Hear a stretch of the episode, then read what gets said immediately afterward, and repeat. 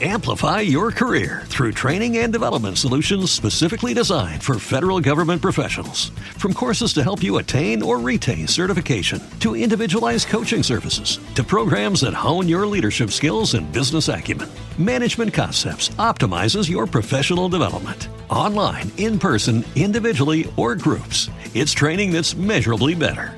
Learn more at managementconcepts.com. That's managementconcepts.com.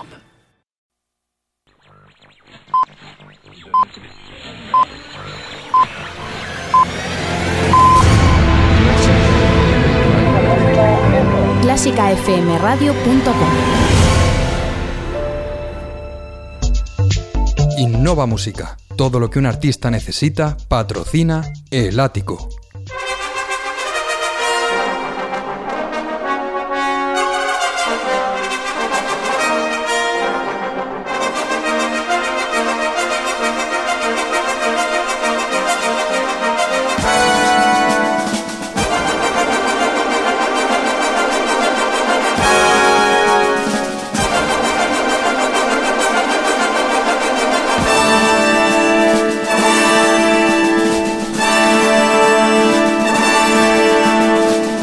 Saludos a todos, así de rápido pasa la semana. Estábamos en lunes, toda la semana con programas de Clásica FM y de repente ya estamos aquí en viernes, en este día que nos gusta celebrar en el ático. Porque hoy, como digo, en el ático es viernes.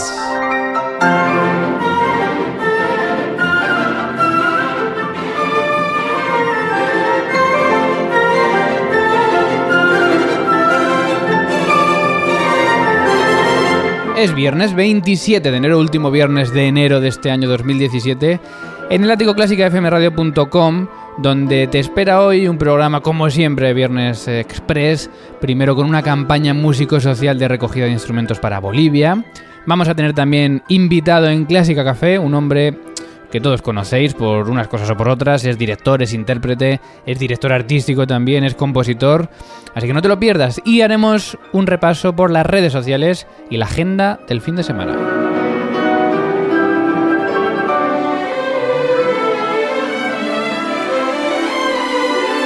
Dirige este espacio quien te habla, Mario Morella está aquí también, la TDX Speaker, Ana Laura Iglesias, buenas tardes. Muy buenas tardes, Mario. ¿Qué tal la semana? Muy bien, muy rápido se ha pasado desde el último ático. Desde luego.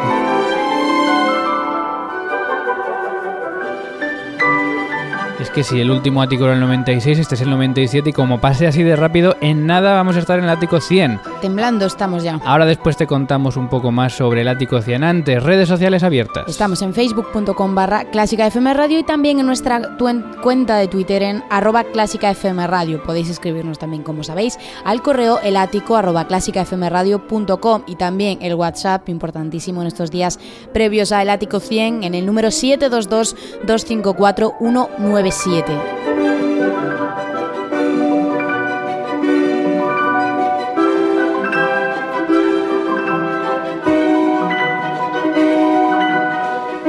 Y todo el mundo contento, todo el mundo sonríe porque es viernes y porque llega el fin de semana aquí en clásicafmradio.com. Hoy programa número 97, como decimos, quedan tres para el 100 y hablamos de educación músico-social. Hola, soy Georg Philipp Telemann. O el hombre de la tele, como decían los compañeros del colegio. Hijo de... Bueno, eh, soy compositor barroquísimo, conocidísimo, con un montón de obras eh, preciosas, que ahora mismo no me acuerdo de ninguna. Pero bueno, eh, aquí os dejo con toda mi música en la mejor radio del mundo, Clásica FM.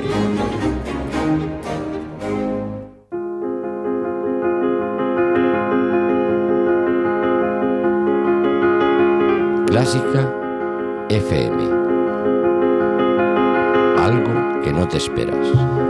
No sé si era Telemann el más indicado para hablar hoy de educación, pero bueno, siempre se cuela algún invitado especial en el ático de Clásica FM de los viernes, invitados a modo de compositores que siempre son bien recibidos. Seguro que todos ellos se pasan también por el ático 100, que va a tener lugar, como decimos, en tres programas. Hoy hacemos el 97, la semana que viene 98 el lunes y 99 el viernes, y el lunes 6 de febrero tendremos el ático 100.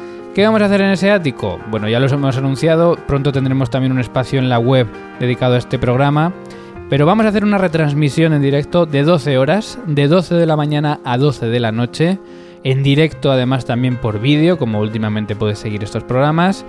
Y estamos pidiéndote que nos envíes o bien una nota de WhatsApp, nota de voz al WhatsApp 722-254-197, apúntatelo bien, empieza por 7, sí, 722.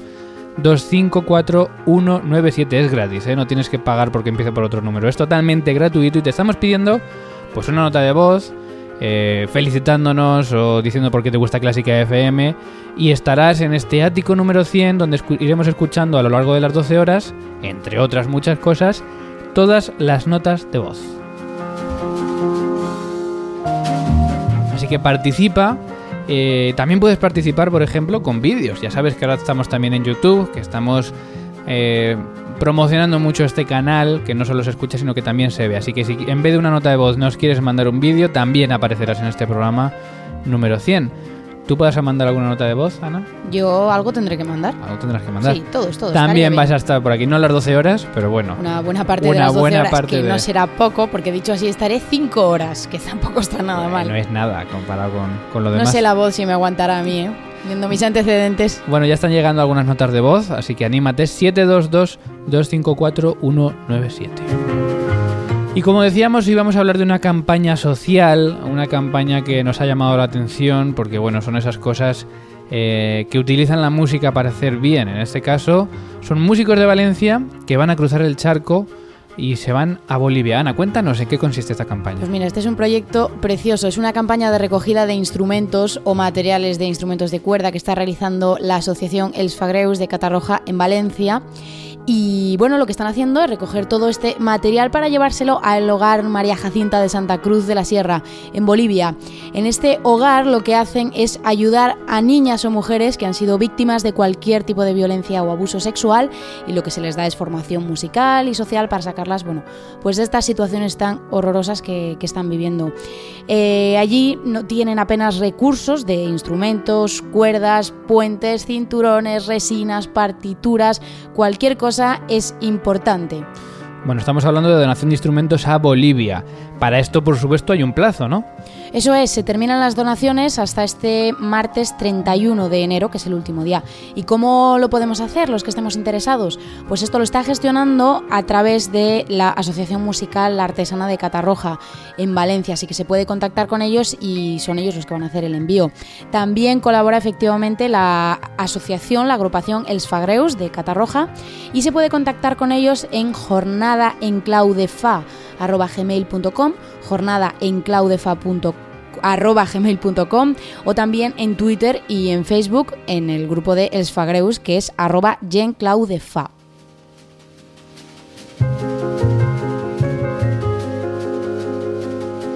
Bueno, si nos da tiempo el lunes ampliaremos la, información porque el lunes estaremos todavía dentro de, este plazo de recogida de instrumentos y todo aquel que tenga pues es, esa, esas cuerdas de guitarra por ahí, esa guitarra abandonada en el rincón, ese violín Claro. de tu hijo que tocaba el violín y de repente ya no lo toca, que no sabe dónde meterlo, pues mira.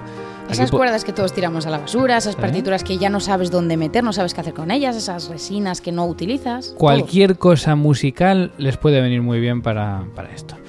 Bueno, hablábamos el lunes pasado de un artículo que decía la mente de los pianistas funciona totalmente distinta a otras. Es un artículo que compartiremos en las redes sociales, pero por este artículo, por este artículo de las mentes de los pianistas, te preguntamos, ¿cuál es la encuesta de esta semana, Ana? La encuesta CFM es, según este estudio, la mente de los pianistas es distinta a los demás. ¿Por qué crees que es? Opciones que ofrecemos. A.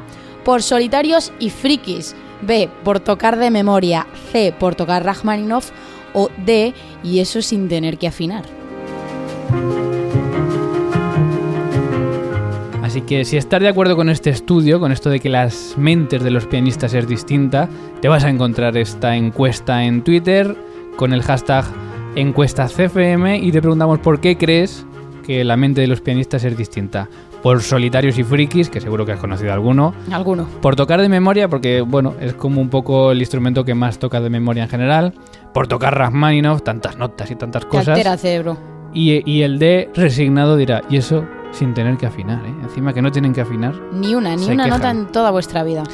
Bueno, nos vamos a Clásica Café. Tenemos invitado como siempre, invitado especial, así que allí te esperamos. Clásica FM Podcast. Clásica Café.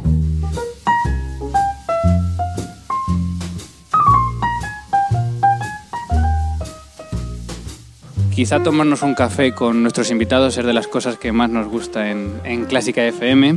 Yo ya tengo aquí mi, mi café con leche. Nuestro invitado de momento no se ha pedido nada. Que tomo muchos cafés últimamente Sí. en An- Italia y, y me ha costado... me- son cafés bastante cargaditos los Sí. italianos, ¿Tomas café antes de actuar? siempre. Siempre.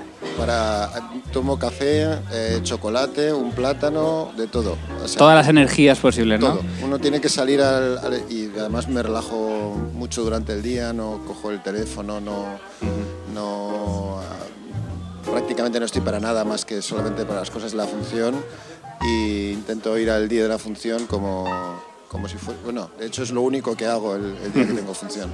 O intento que sea lo único que hago. Bueno, quien conoce a Pedro Hafter lo conoce seguramente o bien por su faceta de compositor o bien por su faceta de director eh, de orquesta, de director artístico, de intérprete. Es decir, es un hombre plenamente relacionado con la música y además un músico completo, ¿no? Pedro Hafter, que está aquí con nosotros hoy tomándose un café, se lo agradecemos muchísimo. Gracias a vosotros. Eh, pasa por Madrid velozmente porque vienes de Italia de hacer la flauta mágica y sigues con la flauta mágica, pero ahora en Sevilla, ¿no? Sí, exactamente. ¿Cómo ha ido esta, esta flauta en Italia? Pues la verdad es que ha sido una experiencia mm, muy buena porque ha sido eh, una nueva producción de La Flauta Mágica, donde han sido seis funciones en el Teatro Verdi, donde ha, venido muchísima gente porque ha levantado muchísima expectación. De hecho, era de los espectáculos eh, más relevantes que se a nivel lírico que se celebran durante todo el año 17 en Italia. Estaba destacado por todas las revistas especializadas. Era una nueva producción y con un doble cast. eh, y estoy muy contento por la acogida que ha tenido el público y por las, también por las críticas recibidas, así que ha sido una experiencia extraordinariamente buena. Eh, la flauta mágica ha sido la ópera más interpretada en 2016. Mm, ¿Es la mejor ópera de Mozart? Es una pregunta extremadamente difícil. Em, hoy lo venía pensando precisamente en el, en el avión y eh, he leído muchísimas, eh, muchísimas interpretaciones sobre la flauta mágica. Decir que algo es lo mejor de Mozart es muy difícil. Eh, quizá es la, la ópera más, más variada de Mozart, ya que eh, introduce muchísimas, eh, muchísimos elementos que en, eh, que en otras óperas eh, son más homogéneos. Es una obra tre- tremendamente eh, heterogénea. Tenemos desde canciones populares como la- las dos áreas de Papageno, después el, el libreto es tremendamente complejo y tenemos hasta momentos eh, que hacen alusión al barroco, no se sabe si de una forma irónica o de una manera eh, más, eh, más seria, como es la, parte de la, de iniciación donde están los dos sacerdotes. Tiene, una, tiene un, dos finales muy bien equilibrados que precisamente en, las, en, el libro que, venía leyendo en el avión, porque continuamente estoy leyendo cuanto más encuentro, de- lo dice eh, Charles Rosen sobre el, el libro que, que escribió sobre el clasicismo. Él eh, tiene la opinión de, mm, de que en las bodas de Fígaro el primer final es, eh, está descompensado con, segundo, con, el, con respecto al segundo final. Em, yo, es interesante esa, esa afirmación, no la, compar- no la comparto del todo. el, el final del primer acto, del, del- bueno, de la primera parte, de que se- sería el final del segundo acto de las bodas de Fígaro es muy, muy potente, pero el final del, del- del cuarto acto de las bodas es maravilloso. Por lo tanto, es muy difícil eh, definir si es la mejor obra o no, pero que es la, la más variada, desde luego, desde luego sí. Yo creo que se han visto flautas mágicas de todo tipo, ¿no? Me refiero Sí. sobre todo en lo escénico. Sí. Yo he visto desde gente comiendo en un McDonald's hasta de lo más tradicional posible. Sí. Eh, a Pedro Hafter, ¿qué, qué le- ¿cómo le gusta la escena de la flauta mágica? Pues que sea buena y que sea congruente. O sea, sobre todo. Sin definirse en- en no, época. sinceramente, cua- cuan- cuando, yo vi los. eh, hay un libro muy interesante de Robbins Landon que hace unas reproducciones de un poco lo que podía haber sido la. la, mm, la primera puesta en escena y realmente es espectacular con, con- con lo que utilizó, lo que, imagin- lo que imaginó Schikaneder para la puesta en escena, pero mm, creo que el, el libreto es tan complejo y tan em, tan- de verdad tan incongruente en muchas cosas. no, no creo que tengamos miedo de decir que el libreto de Schikaneder es a lo mejor eh, in- inconexo a propósito.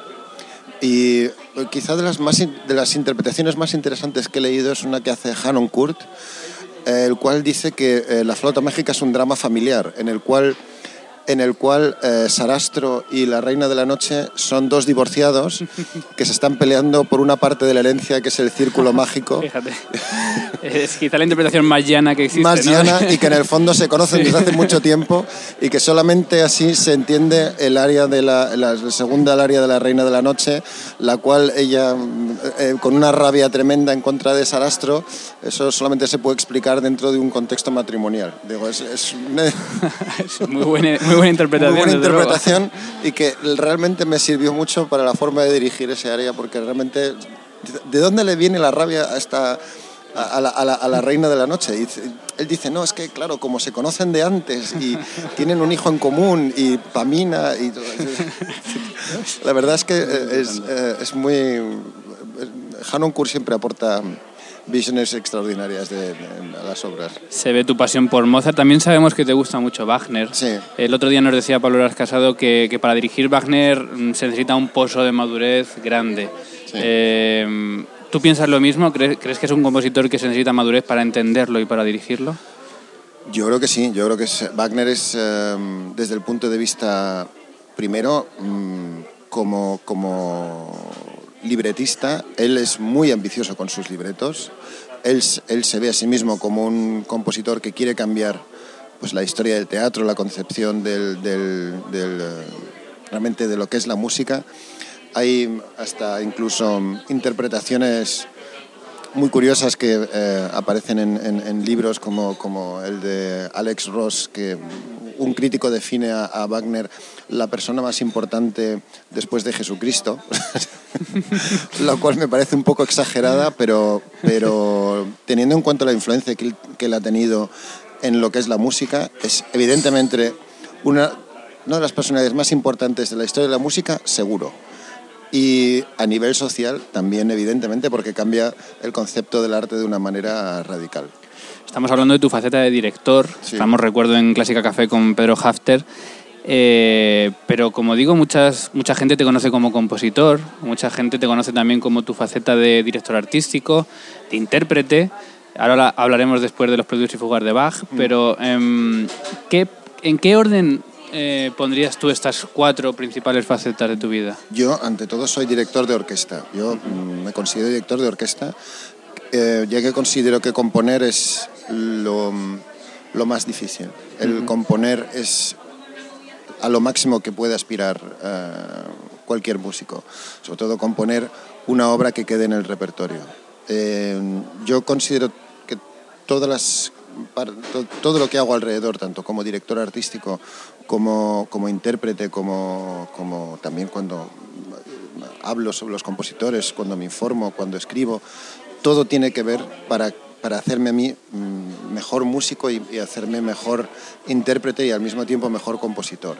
Eh, muchas de las experiencias que yo he tenido dirigiendo sobre todo óperas de Wagner y sobre todo la- las, las óperas que me han- me han marcado desde el punto de vista interpretativo, que son las óperas de Mozart, las óperas de Wagner y las, y las óperas de Alban Berg, eh, me han servido mucho también para, para tener un concepto de cómo debe de ser la ópera del futuro, que es algo que creo que es una pregunta que nos debemos hacer todo y cuál va a ser el futuro de la ópera.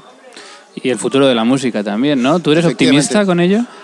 Yo soy profundamente optimista. O sea, si eh, mm, el otro día ha ha salido un dato, a lo mejor es que está un poco sacado de contexto, pero me parece que el eh, compositor más comprado en, en internet ha sido Mozart, me parece. Sí, sí, efectivamente. sí. Eh, lo cual nos viene a, tiene un aspecto positivo y un aspecto nega- negativo. Eh, primero que el público se ha quedado atascado en Mozart.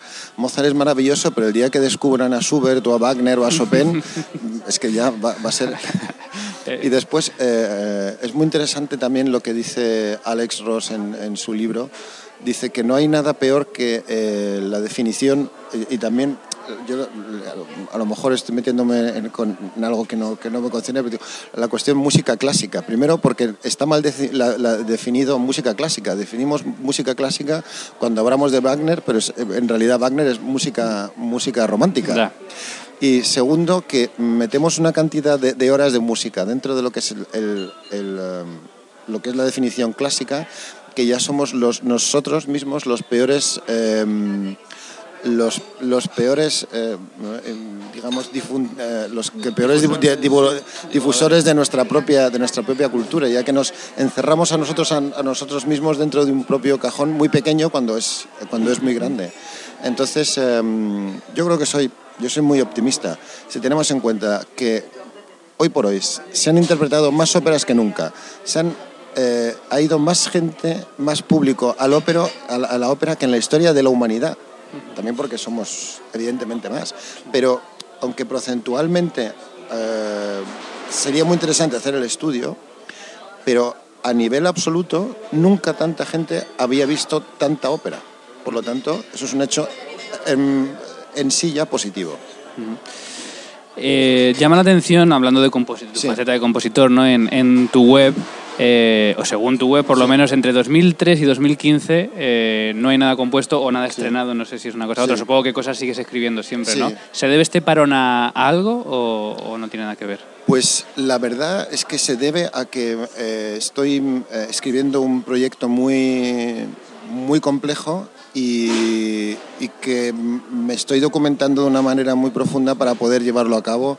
Es, eh, no es que no esté componiendo, sino estoy cambiando, primero estoy cambiando totalmente de estilo, eh, lo cual eh, creo que es bueno que los compositores in- investiguen su propia su propia su propio camino después las eh, las orquestaciones de, de- o, o las revisiones de las obras de, de Wagner que hice tanto el Siegfriedo como me llevaron muchísimo muchísimo trabajo y mm, a nivel creativo nuevo todavía no, no, no he publicado nada porque mm, precisamente lo que estoy haciendo es trabajar en un proyecto muy, muy ambicioso que espero se pueda ya perfilar de, de aquí a, a poco tiempo. ¿Y te deja la dirección artística de la maestranza tiempo para todo?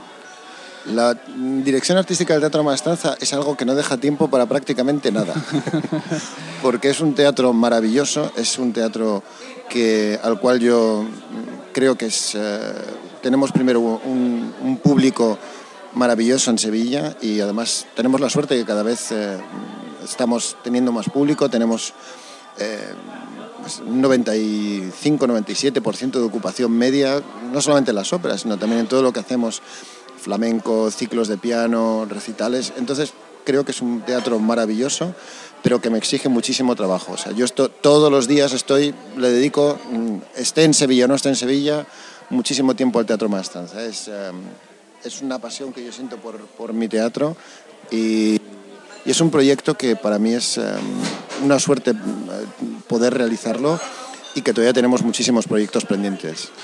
Hemos en pocos meses hablado en Clásica FM de los problemas que está teniendo la Real Orquesta Sinfónica de Sevilla, ¿no? Mm. con los presupuestos, con las inversiones públicas.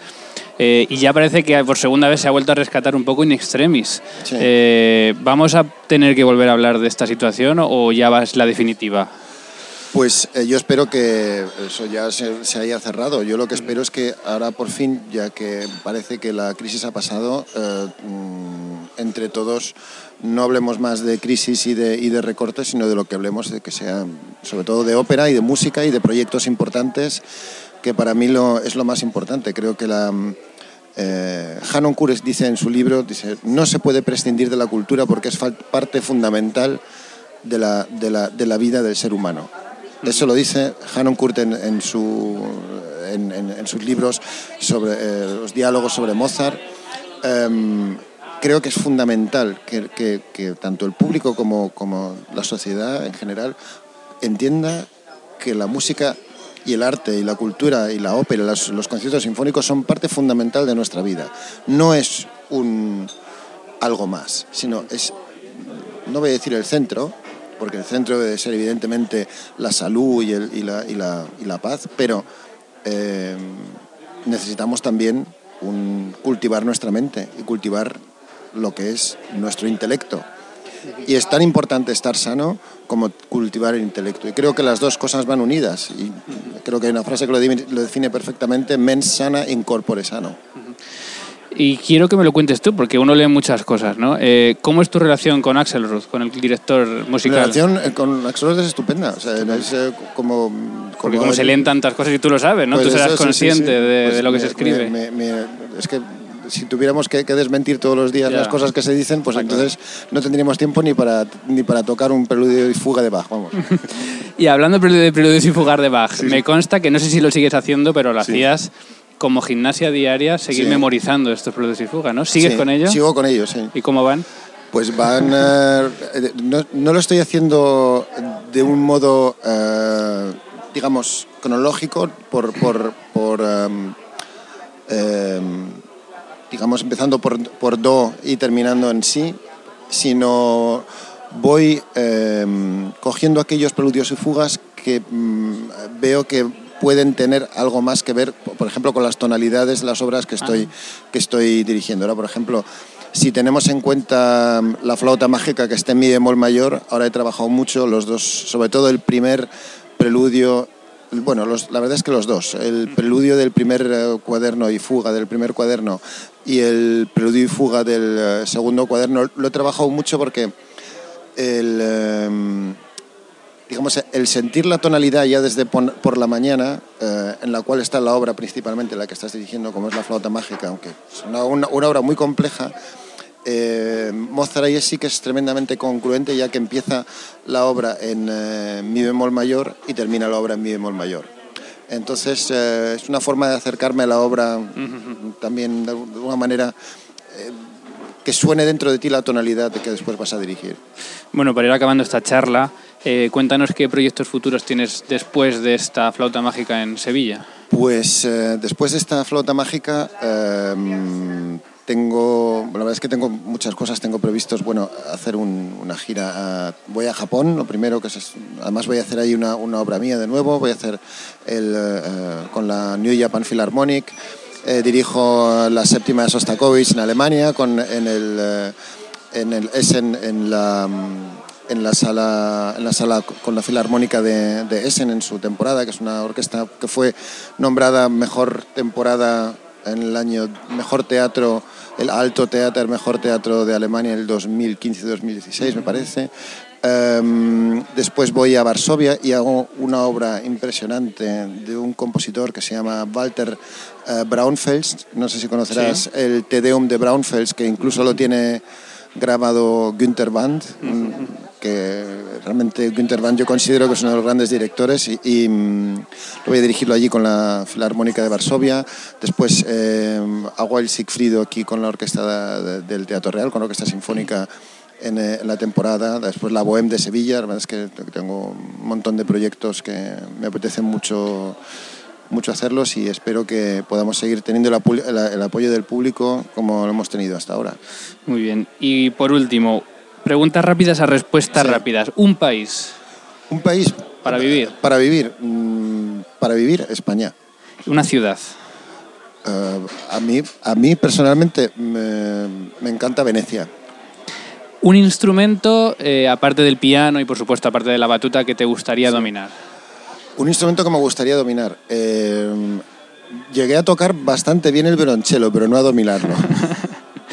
Un compositor, Eh, hoy Mozart, dentro de pocos meses de nuevo Wagner. una obra que te quede por dirigir y que te encantaría hacerlo lo antes posible.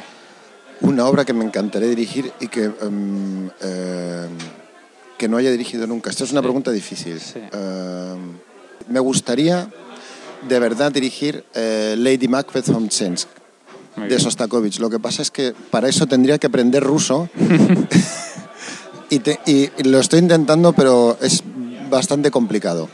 Un director de orquesta referente para ti, Mm, vivo, em, cualquiera que te inspire. Bueno, yo creo que para mí la personalidad más importante del siglo XX es eh, Gustav Mahler, aunque sea un parte del siglo XIX. Y si tuviera que elegir hoy un director vivo, eh, yo dirigiría, elegiría a Daniel Barenboim porque creo que es un intérprete extraordinario. Eh, un instrumentista que te inspire. de cualquier instrumento. Un instrumentista que me inspire. Eh, me, me fascina la forma que tiene de- el acercamiento al piano de Richter, Sviatoslav Richter. Me parece que es extraordinario. Y por último, un deseo para la música. Pues que mm, de verdad, eh, primero que haya una nueva ley de mecenazgo, por favor. Eh, eh, sería fantástico para todos y sería mm, fenomenal. Por favor, se lo pedimos. Y un deseo para la música en concreto, que mm, se invierta en la música, que se invierta, que el público eh, venga a los conciertos. De verdad, el tener las seis funciones en Italia llenas del- de la flauta mágica y tenerlas vamos sa- sabemos ya que vamos a agotar las entradas en Sevilla es eh, no es un lujo es eh, un signo de que la ópera está viva de que hace falta más teatros de ópera hacen falta más más eh, podríamos haber hecho si hubiéramos tenido derecho a mejor más funciones pero es que no hemos hecho más funciones porque porque los presupuestos han sido recortados. Entonces si la gente quiere ver la flauta mágica creo que entre todos tenemos que hacer el esfuerzo para que el público pueda ver la flauta mágica y todas las óperas que se nos vengan a la cabeza Ha sido un café condensado. Se me queda hablar de tu nuevo estilo compositivo, del mecenazgo y de muchas cosas, pero espero que haya oportunidad pronto. cuando vosotros queráis Un abrazo, Pedro. muchas gracias a vosotros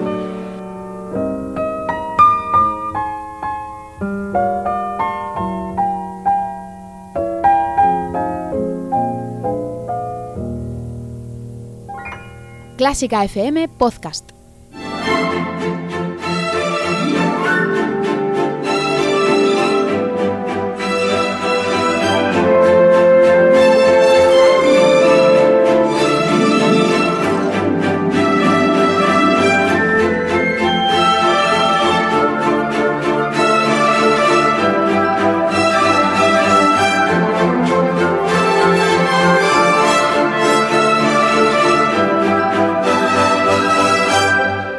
Pues ya estamos aquí de vuelta en el estudio, eh, después de esta conversación con Pedro Hafter en su paso por Madrid, y lo hemos pillado para tomarnos un café, una, bueno, pues una conversación como siempre interesante.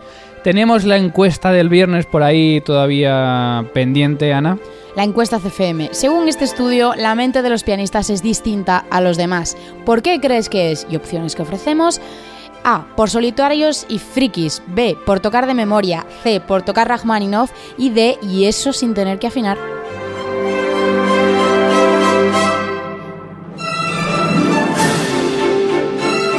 Y seguimos paseando por encima de las redes sociales, mirando de reojo, por ejemplo, Twitter, arroba clásica donde además puedes votar a esta encuesta. ¿Y qué otras cosas nos han llegado estos días que podemos destacar? Por ejemplo, sobre el último ático, arroba premios Min nos decía, ayer estuvimos en Clásica FM Radio hablando de los premios Min 2017, podéis escucharlo aquí, y compartían nuestro programa. También algunos adelantados ya a El Ático 100, por ejemplo, Javi Hernández Mederos nos decía, un gran medio, un programa muy bueno, la cultura, la música, la pasión, unidos. ¿Qué más puedo pedir? Felicidades a Clásica FM Radio por 100. Más cosas sobre el, artículo de Emilio Aragón, no es Beethoven y qué, por ejemplo, Pablo Menéndez Freige nos decía en Facebook, he de decir que en cuestiones de improvisación, armonía y demás, Emilio Aragón tiene más conocimiento del que se pueda pensar, en mi opinión. Se le ha puesto la etiqueta de cómico, que también lo es y muy bueno para mi gusto, pero no solo eso, es también músico, actor y empresario, y en todas estas facetas es brillante. Esta también es mi opinión personal. Recordemos que es el artículo, la columna que sale los martes por la mañana en clásicafmradio.com. Emilio Aragón no es Beethoven y qué. Y bueno, la leíamos aquí el lunes, como siempre, ¿no? Hablábamos de esta persona que interrumpió aquel concierto y nos pusimos en la suposición de que fuese realmente porque no le gustaba, aunque parece que era porque estaba ebrio porque, o por otros motivos, ¿no? Pero nos poníamos en esa situación y si no es Beethoven, ¿qué pasa? Bueno, pues ahí tienes el artículo, por supuesto también lo puedes opinar y compartiremos tu opinión. Y ahora es momento de irnos a la terraza.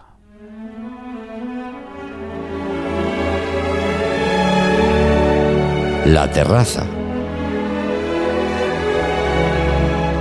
Con Ana Laura Iglesias.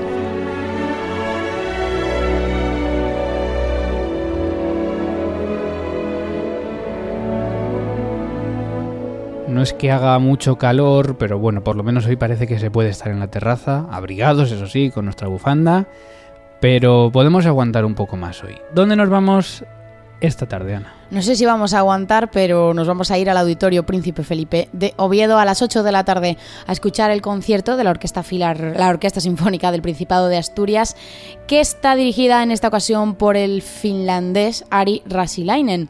Van a tocar el concierto para violín de Jesús Torres con Jesús Reina al violín. También la polonesa de Eugenio Onegin de Tchaikovsky y la tercera de Bruckner.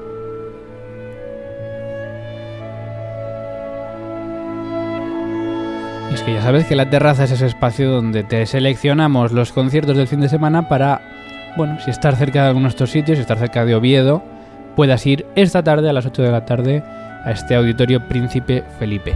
Si estás en Madrid, tenemos opciones para ti mañana sábado y pasado domingo. ¿Dónde mañana? Mañana nos vamos a quedar en el Auditorio Nacional a las 7 y media de la tarde. Que nadie se pierda el concierto del ciclo del CNDM, en el que van a tocar el Cuarteto de Jerusalén con el violista Josep Puchades del Cuarteto Quiroga y Gary Hoffman, el chelista. Van a hacer un concierto de, eh, integral de música de Borsak, en el que van a incluir el Cuarteto Americano, el Quinteto de Cuerdas y el Sexteto de Cuerdas. Me consta que este tú no te lo pierdes, ¿eh? Yo no me lo voy a perder. Yo creo que no me voy a perder el del domingo. ¿Dónde nos llevas el domingo? Pues vamos a seguir en el Auditorio Nacional. A las 11 de la mañana toca la OCNI, la Orquesta Nacional de España, con Antonio Méndez a la batuta. El programa lo han titulado El Cañón de las Cuatro Cuerdas, ya solo con esto es bastante atractivo. Y la música que lo compone, pues también. Van a tocar las dos gimnopedias de Satie en la orquestación de Debussy, el concierto para violín de Mendelssohn con la gran Hilary Hahn y las suites número 1 y 2 de Daphnis y Chloe de Ravel.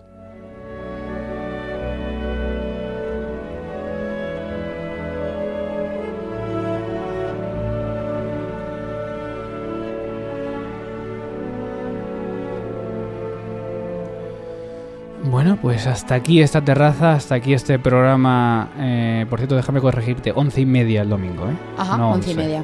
Once y media, Auditorio Nacional, con esta Orquesta Nacional de España. Gracias, Ana Laura. Gracias a ti, Mario. Gracias también a Pedro Hafter y a todos los que habéis estado aquí escuchando este programa. Volvemos el lunes de nuevo con toda la actualidad a las ocho y media en directo en clásicafmradio.com. Ya sabes que también en YouTube, en Facebook y en todos sitios. Y allí te esperamos. Se despide quien te habla, Mario Mora. Adiós.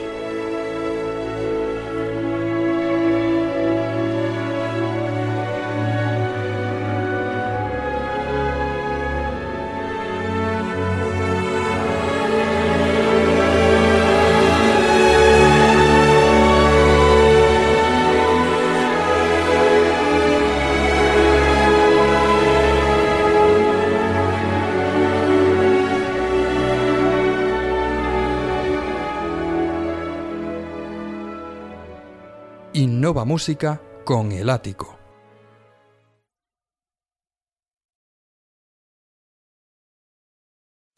Amplify your career through training and development solutions specifically designed for federal government professionals. From courses to help you attain or retain certification, to individualized coaching services, to programs that hone your leadership skills and business acumen, Management Concepts optimizes your professional development. Online, in person, individually, or groups, it's training that's measurably better.